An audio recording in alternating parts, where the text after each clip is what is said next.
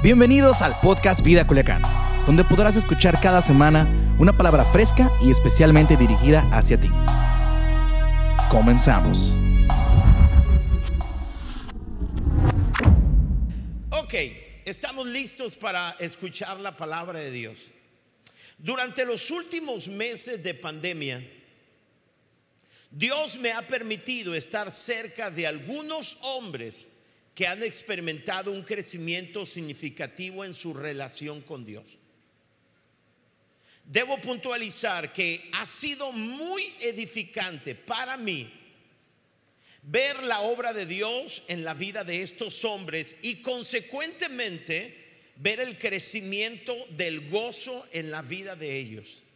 Ha sido inspirador en medio de todos los desafíos, en medio de los temores, de las angustias, de la incertidumbre de una pandemia, ver el crecimiento de algunas personas en medio de este escenario, personas cercanas a mí, ha sido muy emocionante y gratificante. Ver el gozo en la vida de ellos. Ahora, no obstante, esta semana, uno de ellos en particular se acercó a mí para abrirme su corazón y pedirme que orara por él. Pastor, quiero que ore por mí. Yo le pregunté, ¿qué te pasa? ¿Qué está pasando en tu vida? Y él me dijo, pastor, en los últimos meses he sentido y he visto la presencia de Dios trabajando en mi vida y mi familia. Han sido días inolvidables. Pero algo me angustia, me dijo él. Durante los últimos días no he podido sentir a Dios. He orado, he leído la Biblia, Hago lo que es correcto, pastor, pero no puedo sentir a Dios como lo venía sintiendo. Por favor, me dijo, ore por mí. Cuando escuché el corazón de este hombre, pude ver la angustia en su rostro y supe que tenía que orar por él.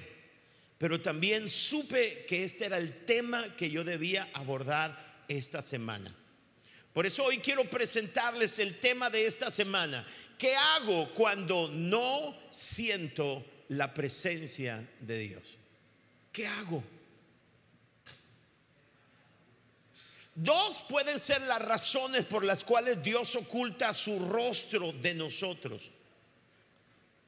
No dije que dos son las razones por las cuales Dios se va de nuestras vidas. Dije que a veces Dios oculta su rostro para no ser visto por nosotros por dos razones.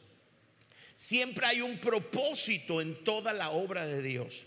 La razón número uno es que debido a que hemos caído en pecados recurrentes, no cuando pecamos, sino cuando caemos en pecados que han sido recurrentes ya, o también cuando hemos caído en la trampa de las múltiples ocupaciones de la vida moderna. Cuando eso sucede, cuando eso está pasando, Dios oculta su rostro de nosotros y el propósito de Dios, observen, es que nosotros nos arrepintamos y volvamos a Él. Si te das cuenta, siempre hay un buen propósito. Ahora, la razón número dos por la cual a veces Dios oculta su rostro de nosotros es cuando Dios quiere llevar nuestra relación con Él a un nivel superior. Digan conmigo, un nivel superior. El propósito de Dios es que aprendamos a confiar en Él aunque no lo sintamos. Dios quiere llevar nuestra relación de los sentimientos a la confianza. Y es de esta segunda razón de la que yo quiero hablarles, porque creo con todo el corazón que cuando este hombre joven me abrió su corazón, la razón por la cual él no veía la presencia de Dios y pareciera ser que Dios se ocultaba de él, es porque Dios quería llevarlo a él a un nivel superior, al nivel de confiar en Dios aunque no sintiera su presencia.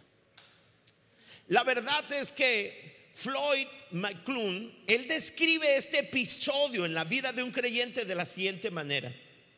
Él lo dice así, te despiertas una mañana y todos tus sentidos espirituales han desaparecido. Horas, pero no pasa nada. Reprendes al diablo, pero nada cambia. Realizas tus ejercicios espirituales, le pides a tus amigos que oren por ti, confiesas todos los pecados que te puedes imaginar, aún los que no has cometido, y le pides perdón a todos tus conocidos, aún aquellos que nunca has dañado. Ayunas, pero no pasa nada. Comienzas a preguntarte cuánto tiempo durará esta penumbra espiritual. Días, semanas, meses. Preguntas, ¿terminará algún día? Sientes que tus oraciones rebotan en el techo. Al borde de la desesperación gritas, ¿qué me pasa? ¿Qué está mal en mi vida? Porque lo he confesado todo. He perdido, he, pedido perdón. He hecho todo. ¿Qué está mal? Y la verdad es que nada está mal. Es una parte normal de la prueba y la maduración en nuestra amistad con Dios. Simplemente Dios quiere llevar tu relación con Él a un siguiente nivel. Todos los cristianos atravesamos esta situación por lo menos una vez y por lo general muchas veces, cuantas veces sea necesario. Es dolorosa y desconcertante, pero es absolutamente vital para el desarrollo de nuestra fe. Porque yo quiero que entiendas que el propósito central de Dios en tu vida no es que la pase chévere aquí en la tierra, sino perfeccionar tu carácter. Y Dios dice, es tiempo de dejar de ser bebé y depender de sentimientos y es tiempo de confiar aunque no puedas sentir. Ahora escuchen, esta prueba que nos describe muy bien Floyd, esta prueba de fe te llevará a una siguiente encrucijada, a una importante determinación y tendrás que responder a esta pregunta. ¿Seguirás amando, confiando, obedeciendo y adorando a Dios aunque no sientas su presencia, ni tengas una prueba evidente y visible de su obra en tu vida? Antes levantabas tus manos y sentías el abrazo de Dios a través de un escalofrío que a lo mejor hacía que lloraras, pero eran lágrimas que sanaban tu vida. Era una experiencia increíble, pero ahora levantas tus manos y no pasa nada. La pregunta es, ¿seguirás amando, confiando, obedeciendo y hasta adorando a Dios aunque no sientas nada y no haya una evidencia de que Dios esté obrando a tu alrededor? En la Biblia hay hombres que experimentaron este sentimiento de lejanía divina. El primero de ellos que quiero mencionarles es David. Miren, David en el Nuevo Testamento fue presentado como un hombre conforme al corazón de Dios. Dios mismo da testimonio de la amistad tan íntima que disfrutaba con David. David era un amante de la presencia de Dios. Él decía, prefiero estar un día en tus atrios que mil fuera de ellos. Ahora, pero David, aunque, aunque fue reconocido como un hombre amigo íntimo de Dios, él experimentó algunas veces este sentimiento de lejanía.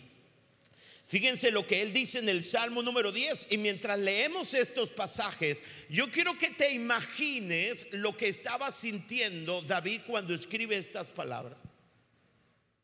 Dice el versículo 1, Dios mío, dice David, ¿por qué te quedas tan lejos?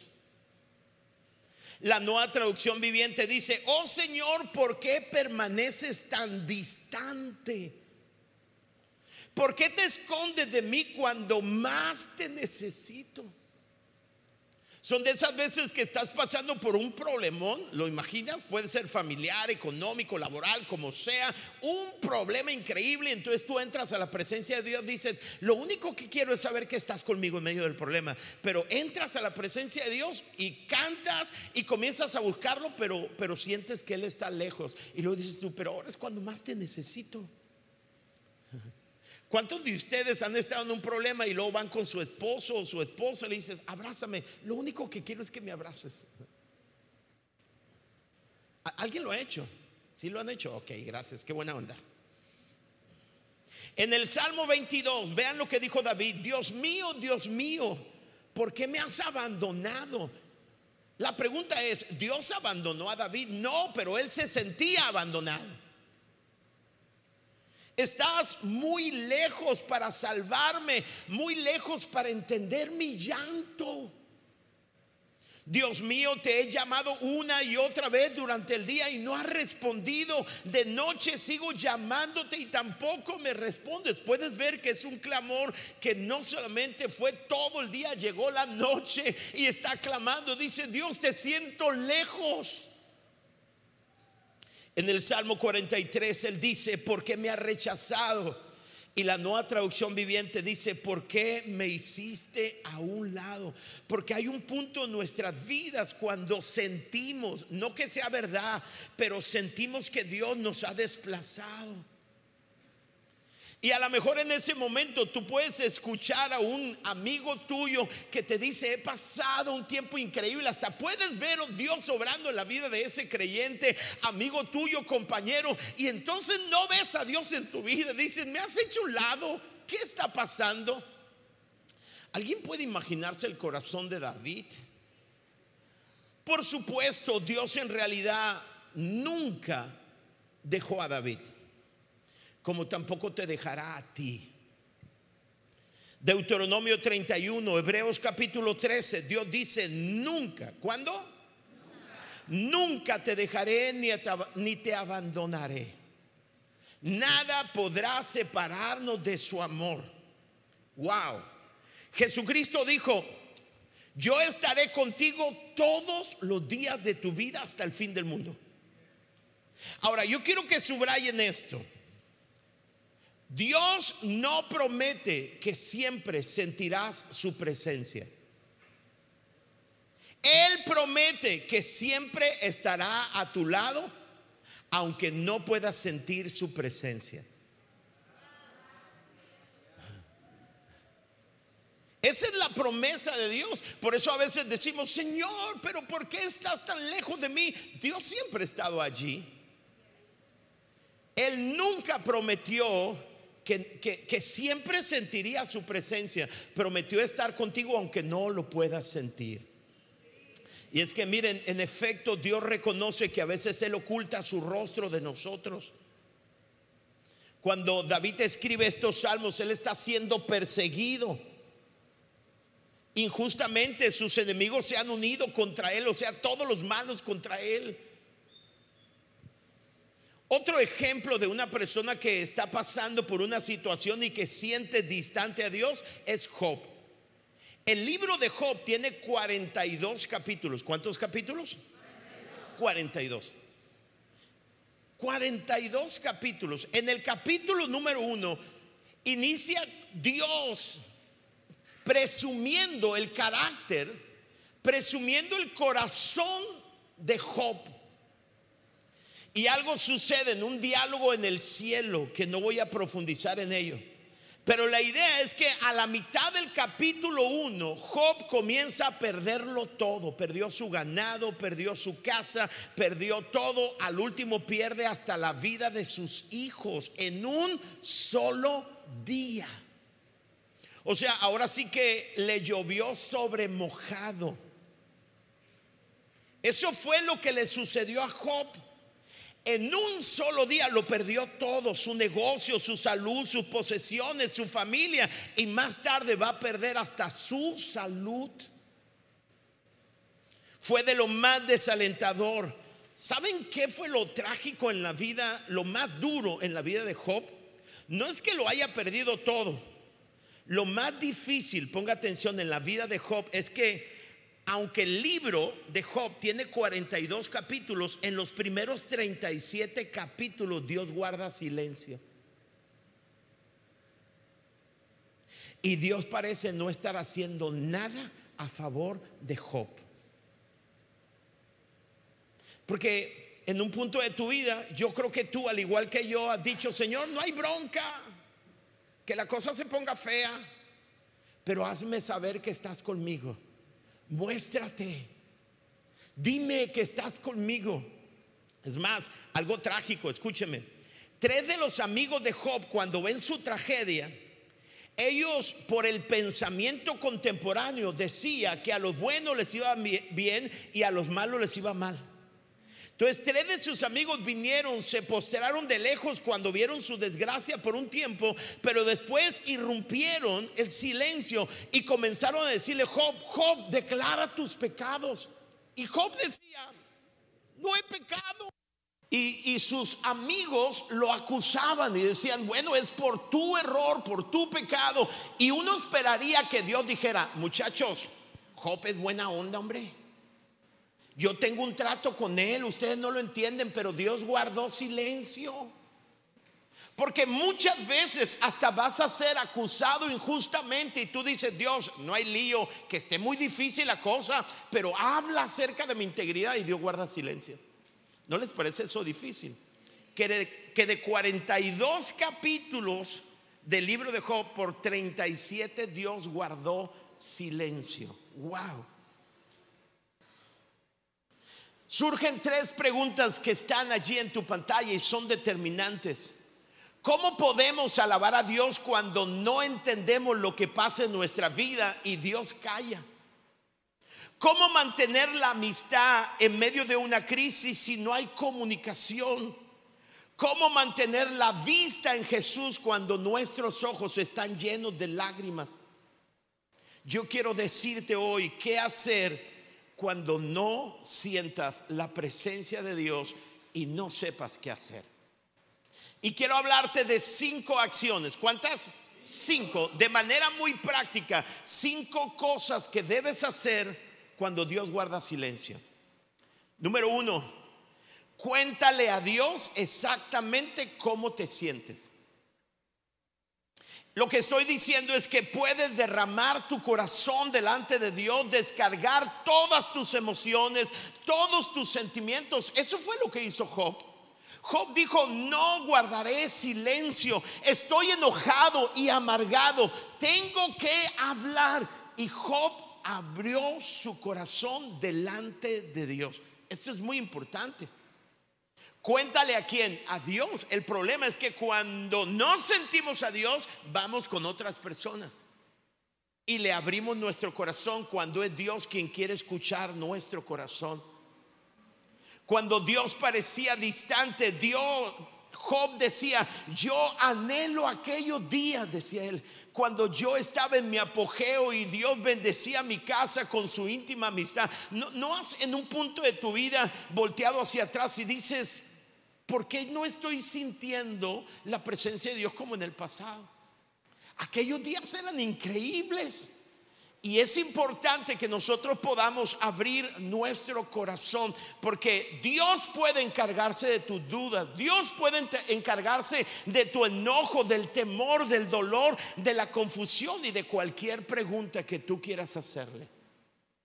David, fíjate cómo lo dijo David, aunque digo me encuentro muy afligido, sigo creyendo en Dios. Mira, hay un montón de problemas a tu alrededor no sientes la presencia de Dios y eso trae una angustia mayor.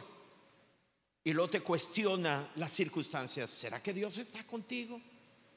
¿Será que Dios te ama? Y todo eso es un dolor en tu alma. ¿Qué es lo primero que tienes que hacer? Corre a Dios y cuéntale. Ahora, el hecho de que abras tu corazón delante de Dios pone de manifiesto tu confianza en Él. Porque si no creyeras que Él está contigo, no vas a ir a abrirle tu corazón. Pero cuando abres tu corazón, no sientes nada, no ves nada, pero abres tu corazón, eso muestra tu confianza. A Dios le encanta que puedas abrir tu corazón delante de Él. ¿No les parece increíble? Regularmente nosotros pensamos que, nosotros en medio de todo eso, pues no debiéramos sentir nada malo, ni, ni no, pues todo está bien. No, no, no tenemos que ir con Dios para decirle, Señor, yo sé que tú estás aquí. No, abre tu corazón y dile lo que tú sientes. Número dos, esto es fundamental. Concéntrate en quién es Dios, en su naturaleza inalterable. Dios no cambia a pesar de las circunstancias, a pesar de los sentimientos, depende del carácter incambiable de Dios. Él es el mismo ayer, es el mismo hoy y será el mismo siempre. Tienes que recordar las verdades eternas de su carácter. Él es bueno, Él te ama, Él está contigo, Él sabe todo lo que a ti te pasa. Él se interesa por ti y Él tiene un plan para tu vida, aunque no lo veas en este momento. Él tiene un plan para tu vida. Es decir, el silencio de Dios debe hacerte correr a Él y no correr de Él. Raymond dijo una frase que va a volar sus mentes. Él dijo, nunca dudes en la oscuridad de lo que Dios te dijo en la luz. Wow. Esto es algo que debes escribir allí, chatear. Porque escúchame, en la luz, en los momentos hermosos de la vida, cuando estás sintiendo la presencia de Dios, leyendo la palabra, una relación íntima con Dios, Dios hablará a, tu vida y se va a revelar. Y esa revelación del carácter de Dios es la que te va a sostener cuando son, cuando estás en medio de los silencios de Dios, en medio de la oscuridad, es la revelación, en medio de la luz, lo que te hace estar firme. Aunque no puedo ver su obra en mi vida, sé quién es Él. Y aunque yo cambie y todo cambia, Él nunca cambia. Tercera acción, confía en que Dios cumplirá sus promesas. Mira, durante las épocas de sequía espiritual debemos depender pacientemente de las promesas de Dios y no de nuestras emociones debemos reconocer que nos está conduciendo a un grado más profundo de madurez. Y quiero que entiendas esto y que chatees si es posible esto. Una amistad basada en emociones es sin duda superficial. ¿Oyeron? Escríbanlo por favor. Una amistad basada en emociones es sin duda superficial. Por eso, cuando, cuando, Dios guarda silencio, cuando esconde su rostro de ti, es que Él quiere llevar tu relación con Él a un siguiente nivel.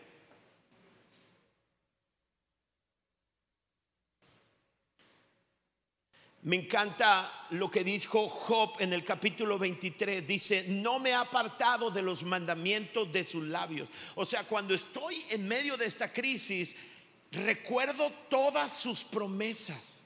Lo que Él dijo para mí en lo más profundo de mi ser he atesorado las palabras de su boca. No solamente es su carácter lo que te hace permanecer de pie cuando Él guarda silencio, sino lo que Él te dijo en el pasado, lo que te da vida cuando Él guarda silencio.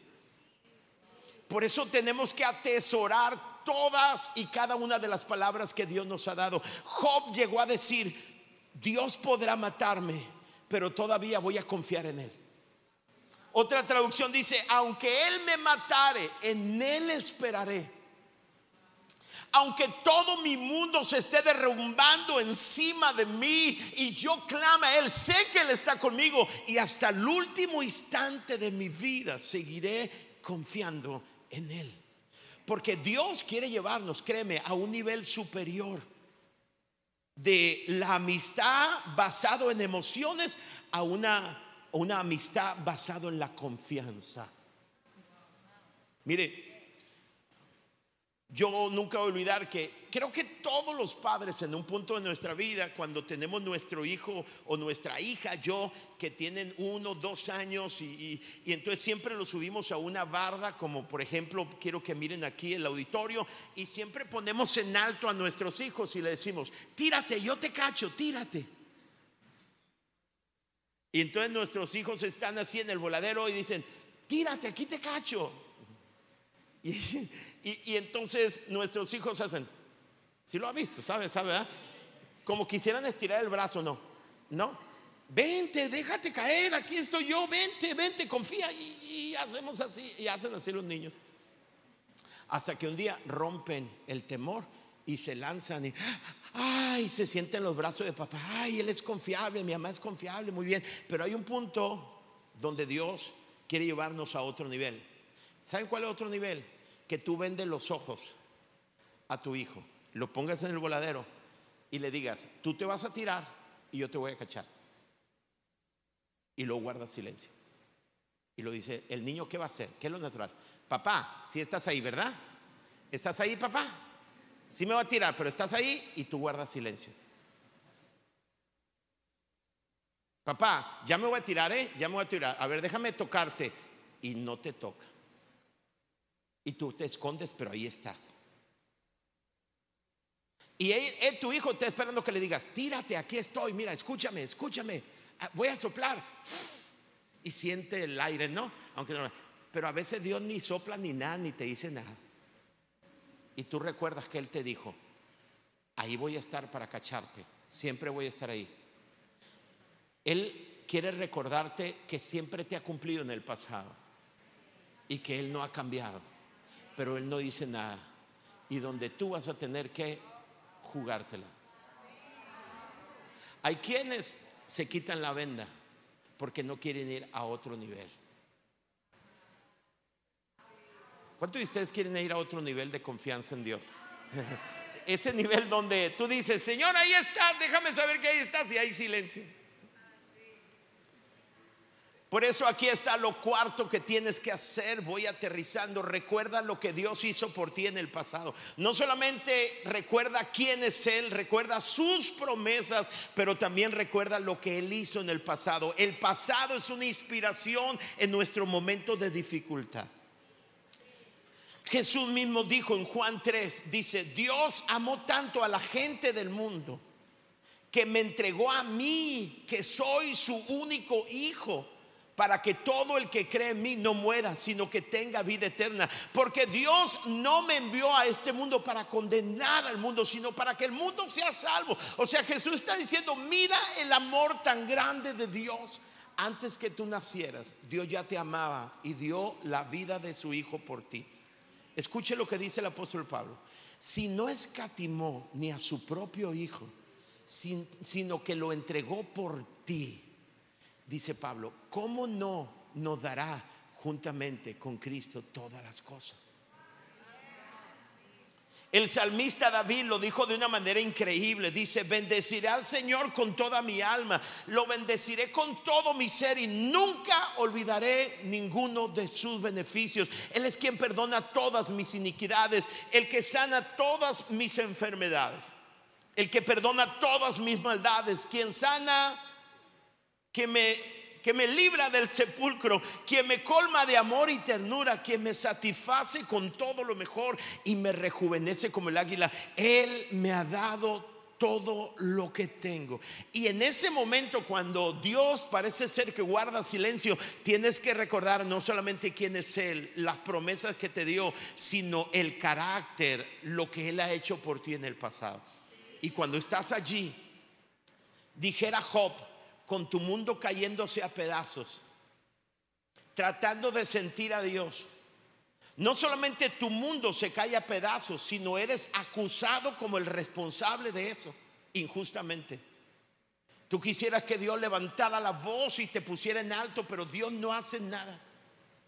Y cuando estás ahí, tú puedes decidir adorar a Dios o es guardar tu adoración. Y ese es lo quinto que puedes hacer cuando Dios guarda silencio. Adora a Dios aun cuando no lo sientas. Porque es maravilloso adorar a Dios cuando lo estás sintiendo. Pero es sublime adorar a Dios cuando no lo estás sintiendo y saber que Él escucha y recibe tu adoración. Vean lo que dijo Job en cuanto Job oyó esto, se puso de pie cuando vio que todo su mundo se derrumbó y rompió su ropa en señal de dolor. Luego se rasuró la cabeza y se inclinó hasta el suelo para adorar, no para reclamar. Bajó su rostro hasta el suelo para adorar a Dios y dijo, nada he traído a este mundo y nada me voy a llevar. Yo voy a bendecir a Dios cuando cuando Él da, pero también bendeciré a Dios cuando Él quita. Y a pesar de todo lo que le había sucedido, Job no ofendió a Dios ni le echó la culpa. Wow, impresionante, ¿no? La verdad es que todo inicia porque Dios le presume al enemigo la integridad de Job. Y, el enemigo le dice a Dios, como tú lo has bendecido, por eso te sirve. Y Dios le dijo, está bien, puedes quitarle todo, no toques su vida nomás. Y después de todo lo que pasó y los silencios de Dios, Job se conservó en adoración. Y uno entiende que Job fue más grande al final del libro de Job que al principio. Ese proceso lo hizo crecer. Wow. Cuando las cosas marchan bien en nuestra vida es fácil adorar a Dios. Es decir, cuando Él te ha dado alimento, te da amigos, familia, salud, alegría, etc. Pero las circunstancias no siempre son agradables. ¿Cómo adoramos a Dios entonces? ¿Qué hacemos cuando Dios parece estar lejos de nosotros? Quiero que entiendas esto y lo escribas. El grado de adoración más profundo es alabar a Dios a pesar del silencio. ¿Oyeron esto? Porque hay niveles de adoración. El grado de adoración más profundo es alabar a Dios a pesar del silencio. Es adorarlo aunque parezca que Él está distante, que Él no escucha tu adoración y entonces tú lo adoras. Adoras a Dios de forma más profunda cuando mantienes tu confianza en Él a pesar de que sientes que te ha abandonado. Wow. Sí, escuchen esto. Dios quiere que sientas su presencia, pero prefiere que confías en Él aunque no lo sientas.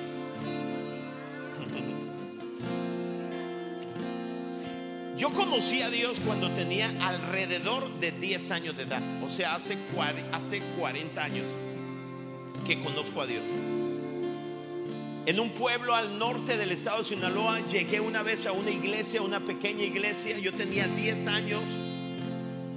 Y yo no recuerdo, yo no recuerdo cuando yo hice la primera oración para invitar a Jesucristo a mi vida, no lo recuerdo. Pero lo que sí recuerdo y nunca olvidado que cuando fui a la iglesia sentí por primera vez la presencia de Dios. Comencé a sentir un escalofrío en mi vida, así lo describo yo. Comencé a sentir un abrazo en mi vida, comencé a sentir que algo llenaba todos mis vacíos y comencé a llorar, pero esas lágrimas no eran de dolor, eran de una satisfacción, era algo increíble. Yo tenía 10 años, estaba en la segunda banca y me enamoré de esa sensación. Todos los días que se abría la iglesia, yo tenía 10 años, no era una iglesia tan prendida como esta.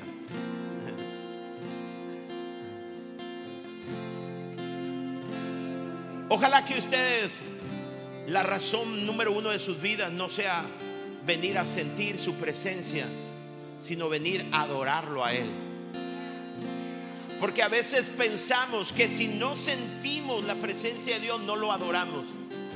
Y eso son dos cosas diferentes. Y cuando se abría el templo, yo tenía 10 años, les cuento esto, y estoy terminando, siempre que se abría el templo yo entraba, me sentaba en el mismo lugar.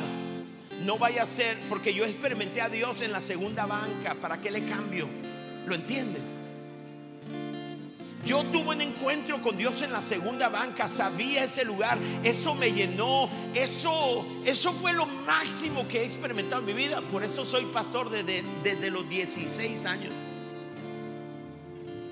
Desde los 16 años me, cautivó la presencia de Dios. Todos los días que se abría la iglesia yo estaba ahí en el mismo lugar. Y yo trataba de fabricar la misma experiencia. Levantaba mis manos, cantaba, cerraba mis ojos. Increíblemente, siempre Dios venía, me abrazaba y empezaba yo a llorar. Era el último que salía a mis 10 años de la iglesia. Desde los 10 años soy un amante de este lugar donde Dios se mueve, de lugar de reunión y, y siempre experimentaba a Dios. Era mi pasión, era mi hobby, era algo impresionante. Yo no podía salir del templo sin sentir esa presencia de Dios. Me hacía sentir que no estaba solo, que era Superman quien estaba conmigo, ¿lo entiende? Era algo increíble, pero en un punto de mi vida, escuchen esto, Dios me quiso llevar a un siguiente nivel. Dios no me iba a tener toda la vida como un bebé, pues. Y entonces un día fui a la casa y adoré con toda mi alma y no sentí a Dios. No lloré, no sentí el escalofrío. Y eso atormentó mi alma como atormentó el alma de este hombre que en la semana vino conmigo, me dijo, he pasado días increíbles, pastor, pero esta semana no sentí a Dios. Y en ese punto de mi vida yo tuve un tormento, pero Dios me quería llevar a un siguiente nivel. No adoramos por sentimientos. Nuestra relación no está basada en experiencias o en sentimientos, sino en la confianza. Y entonces, aunque no escucho la voz diciendo aquí estoy, aunque no puedo sentir su presencia, yo puedo lanzarme en adoración, sabiendo que Él escucha mi adoración, porque ya no soy un bebé que necesita una experiencia, sino que sé que Él es real, sé lo que me ha prometido y me voy a parar en lo que Él me dijo en la luz cuando estoy en la oscuridad. Y voy a recordar todo lo que Dios hizo en mi vida y sé muy bien que Él siempre ha estado y estará conmigo y un día me llevará a su presencia. Estoy convencido, escuchen, que aquel que empezó la buena obra en mí la va a terminar. Nunca he pensado, será un día que me voy a perder y que me voy a ir. Nunca he pensado, porque no estoy aquí porque yo quiero. Estoy aquí porque Él me escogió. Y aquel que me escogió me ha llevado en un proceso. No ha sido fácil, pero me ha llevado en el proceso para confiar cada día más en Él. Quizá tú estás como este joven hombre de la congregación Quizá ahora mismo dicen, no puedo sentir la presencia de Dios como antes lo sentía. O mañana vas a estar en una etapa como esta. Cuando estés ahí, aunque no lo sientas, Él está ahí. Aunque no lo veas, Él está trabajando. Porque Él es fiel.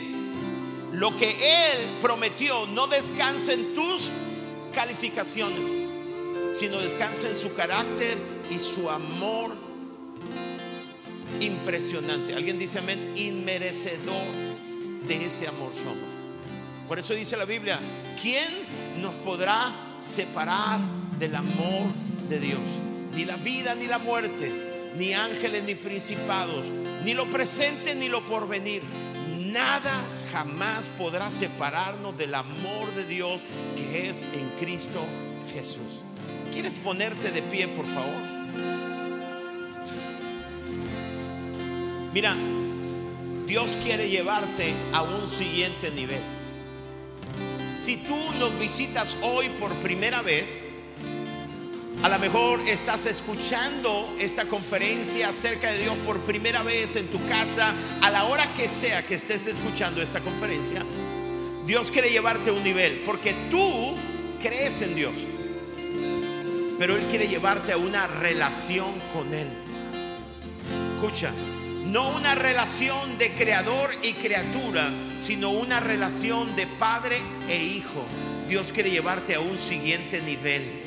¿Sabes cómo Dios te lleva a un siguiente nivel? Cuando tú haces una oración y le dices, admito que he pecado, que quiero que entres a mi corazón y quiero que me perdones. Cuando tú abres tu boca y tu corazón e invitas a Dios a tu corazón, Él va a entrar y entras a un siguiente nivel. Experimentas lo que la Biblia dice, un nuevo nacimiento. Escúchame, aún teniendo 15, 18, 25, 30, 40, 50, no lo sé, puedes volver a nacer si tú lo invitas a tu corazón.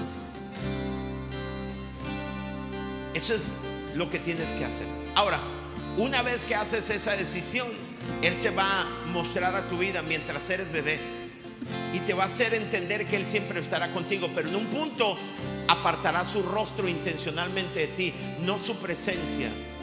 Permanecerá invisible por un instante para que tú aprendas a confiar no en lo que sientes ni en lo que ves, sino en lo que Él dijo. ¿Están aquí conmigo?